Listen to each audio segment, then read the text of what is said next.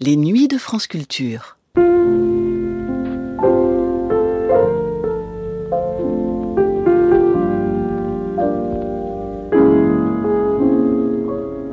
L'histoire du ballet Les mariés de la Tour Eiffel ne ressemble à aucune autre. Commandé à Jean Cocteau et Georges Auric par un riche mécène suédois, ceux-ci se tournent vers le fameux groupe des six pour les aider à le composer.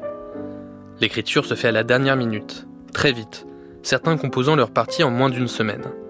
C'est le cas de Germaine Taillefer, qui raconte dans ce cinquième entretien au micro de Michel Manol, diffusé le 9 janvier 1975, l'événement que fut la première représentation. Le public, ainsi que la critique, scandalisés par cette proposition légère et presque absurde, réagissent très négativement au ballet, au point que Germaine Taillefer elle-même dresse la comparaison avec le Hernani de Victor Hugo. Un ballet pas comme les autres, donc, raconté par l'une des plus grandes compositrices du XXe siècle, c'est tout de suite dans les Nuits de France Culture. Nous avons parlé, cher Germaine Teichler, au cours de notre dernier entretien des fameux dîners des six. N'est-ce pas au cours d'un de ces dîners que fut élaboré euh, Les mariés de la Tour Eiffel? Mais oui, c'est toujours à ces rencontres que nous faisions tous nos projets de folie. Le bœuf sur les toits également a été organisé comme ça. On se réunissait chez Darius Milo euh, avant le dîner. Le rendez-vous était chez lui. Et alors chacun apportait, on peut pas dire sonobole, mais son petit morceau, son petit manuscrit, ses idées, ses projets. Et alors, euh, Jean Cocteau apportait aussi, lui, alors tout, toute sa verve, tout son génie, et puis tout le monde se, se ralliait à ce qu'il disait. On va faire un spectacle qui s'appellera Les mariés de la Tour Eiffel. Et voilà, alors c'était comme une espèce de pantomime avec le chœur antique, avec la danse, avec le grotesque, avec le burlesque, avec le sentimental, la, petite fleur bleue. Enfin, chaque, chacun de, vous, de nous devait illustrer une, petite séquence. Par exemple, le discours du général, eh bien, un vœu général qui était cher à Cocteau, qui est le général Clapier, qui racontait toujours des histoires de bataille en Algérie, le, un nouveau Tartarin. Et alors, ce général ridicule, qui, qui, racontait tout le temps ses campagnes incroyables, était illustré par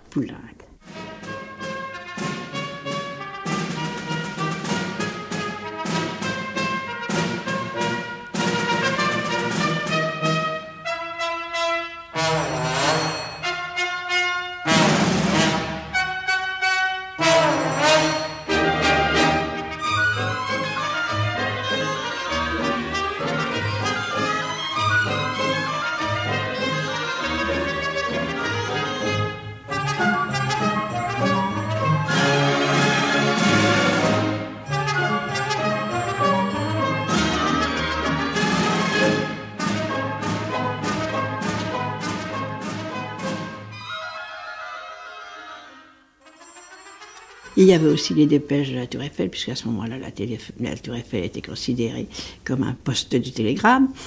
Enfin, je ne sais pas exactement ce que faisait la Tour Eiffel là-dedans, mais finalement, c'était les mariés, c'était les dépêches de la Tour Eiffel. Moi, j'avais fait cette musique par accident parce que c'était Duret qui devait faire ça. Puis il y avait le J'ai été prévenu, je crois, quelques, quelques jours avant la représentation. Huit jours. Une semaine. J'ai eu à peine une semaine pour le faire, l'orchestrer, mais je me, Darius Milhaud m'a aidé pour l'orchestration et les répétitions et tout ça, juste une semaine. C'était la valse des dépêches. La valse des dépêches. Et j'avais écrit le, car, le, le quadrille, le quadrille des mariés. Mais tout ça, c'était un scandale effrayant.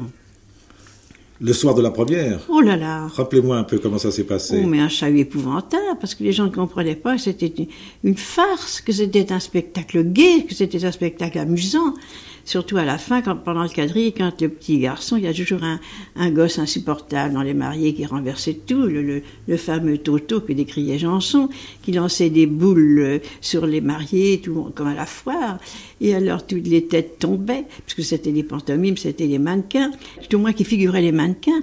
Et à ce moment-là, le, le, le, public hurlait, mais hurlait, Ce sont des fous à Charenton, à Charenton, on dérangeait tout un public pour une, pour une farce pareille, on se, on se moque de nous. Il y avait Léon Paul Fargue aussi. Paul Fargue a cassé son parapluie sur la d'un critique. Mais il n'y a pas, y a pas d'action suivie dans les mariés. Non. Il n'y a pas d'effet de style. Simple- c'est simplement la, poésie de la en action. folie. Il y a, y a La folie, il des, y a des lieux communs, des métaphores en ça. action. Il y a une dame qui vient en bicyclette avec la, le slipper, le pantalon gonflant, qui vient de Château en bicyclette sur la Tour Eiffel. Et puis il y a une autruche, je ne sais pas pourquoi il y a une autruche qui vient là. Qu'est-ce qu'elle vient faire l'autruche? C'est le petit oiseau qui sort de l'appareil. C'est pas un petit oiseau, c'est une autruche qui sort. Puis il y a le lion, le fameux lion du général Clapier qui vient aussi. Enfin, il y a des- c'est, de la folie, c'est d'une drôlerie d'ailleurs, je veux dire. Les représentations étaient très amusantes, puis je veux dire que Christ- Jean-Christophe Averti a donné une, un spectacle à la télévision qui était une merveille. Parce que alors, autant ça, au théâtre c'était difficile à faire, mais alors à la télévision, avec tous les trucages, c'était un chef-d'œuvre. Mais euh, je crois que les mariés n'ont pas été montés par des comédiens, mais par les ballets suédois de Rolf de Maré. C'est ça, oui. Et c'était Pierre Bertin qui disait le texte d'un, côté, et puis Jean Cocteau de l'autre. Ils étaient deux à faire le chœur antique. En somme, ça a été la, la soirée d'Hernani de votre génération. Ah oui, oh oui. Moi, j'étais tellement terrorisée que je m'étais cachée dans la loge de peur de recevoir euh, je ne sais quoi.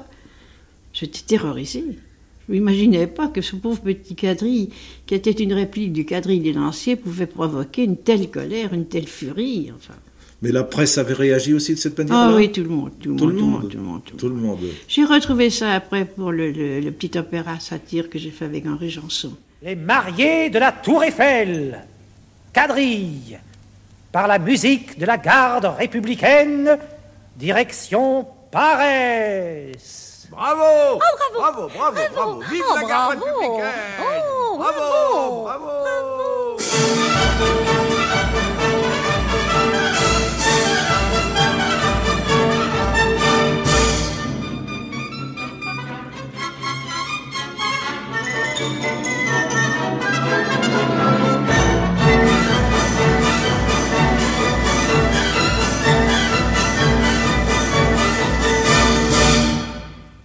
Mais pour fixer un point d'histoire, les mariés de la Tour Eiffel ne furent-ils pas euh, la dernière manifestation Le seul spectacle d'ailleurs du groupe des six? Si, si, il n'y a que ce, ce spectacle-là. Oui, à partir de ce moment-là, oui. chacun devait suivre sa propre Oui, voie. oui.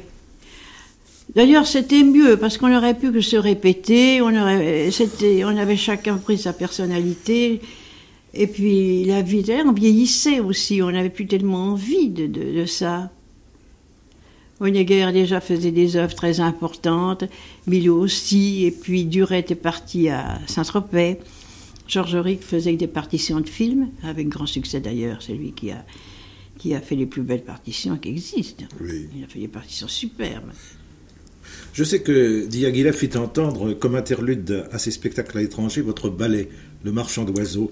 Mais ce sont les ballets suédois qui montèrent ce ballet avec le danseur Borlin, qui était peu apte, je crois, à régler la chorégraphie des œuvres qu'il interprétait. Est-ce que ça vous rappelle quelque chose? Ah oui, ça me rappelle quelque chose.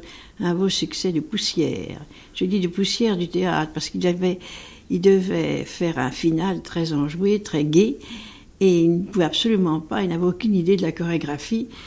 Et je lui, à, à force de, de, de, de chercher, j'ai inventé des pas, j'ai fait des plans de danse. Et puis quand je suis arrivée avec, à, une des répétitions, et parmi les dernières répétitions, parce que tout le corps de ballet était affolé de ne pouvoir rien faire, alors je lui dis, ben voilà comment faut faire. Puis j'étais sur le plateau des Champs-Élysées, je me suis dit, allez, il faut aller de tel endroit de la scène, tel à l'autre, ainsi comme ça. Et je me suis fait padaboum, padaboum, padaboum, padaboum, padaboum, et une poussière, une poussière sur le plateau, et un éclair général du ballet, parce que j'étais pas tout de même aussi légère que les ballerines.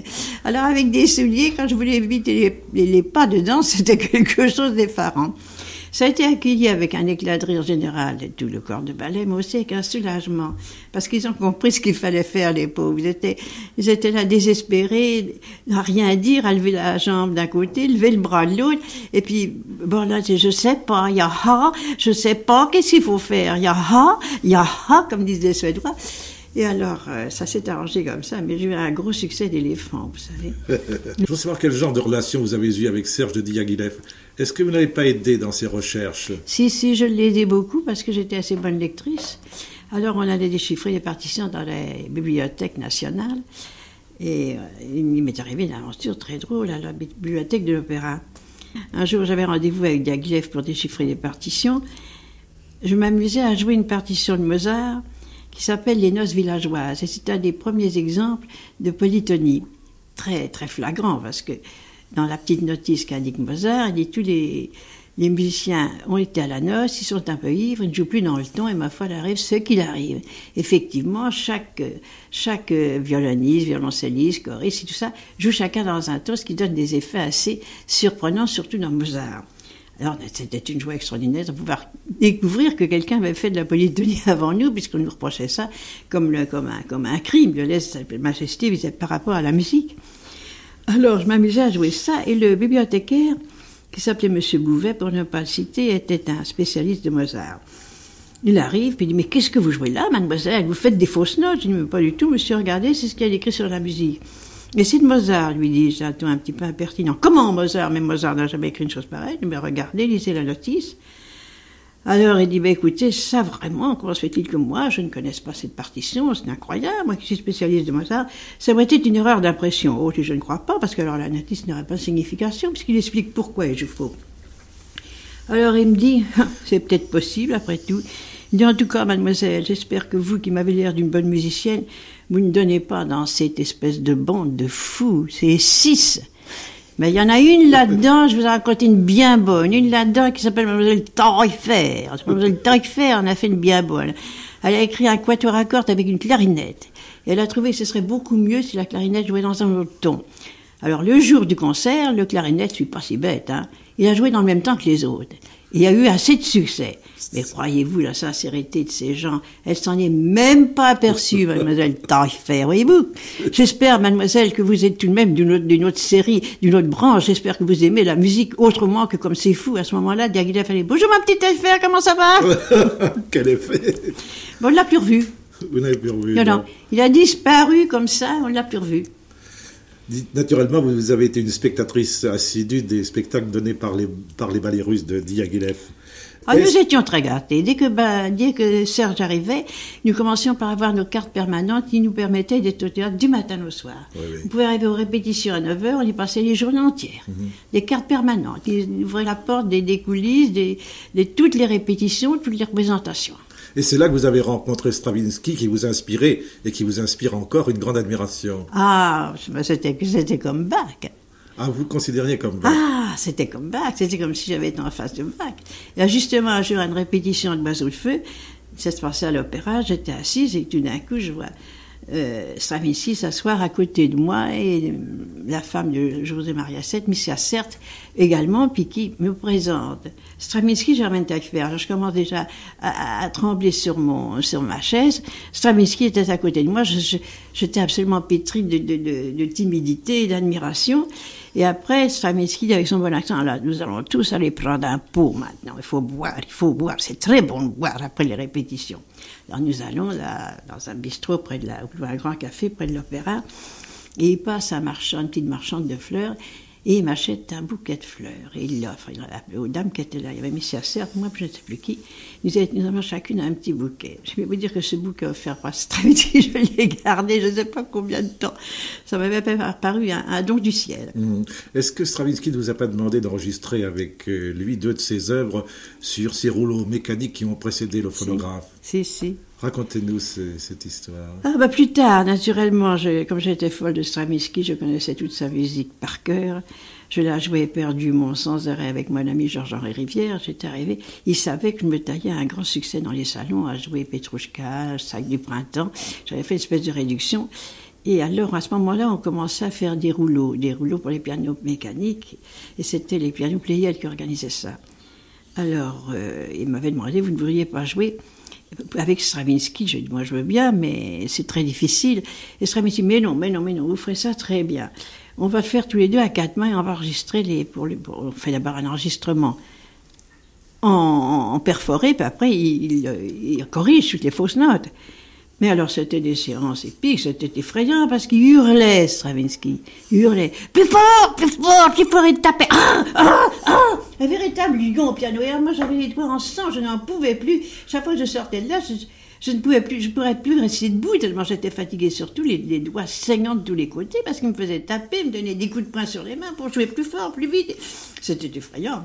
Mais finalement, ça n'a rien donné. Est-ce que vous n'avez pas été souvent son invité, l'invité de Stravinsky dans sa maison de Garches? Oui, j'étais à sa maison de Garches. C'était très riche. Il y avait 12 personnes à table. Il y avait la maman. Il habitait les- chez Coco Chanel. Il habitait chez Coco Chanel. Il y avait les Nianouchka, les grands-mères, les babouchkas et tout ça, toute cette famille et tout ça. Et c'était très protocolaire et très gentil et très tendre en même temps. Il adorait sa famille, il adorait ses enfants. Oh, c'était une atmosphère charmante.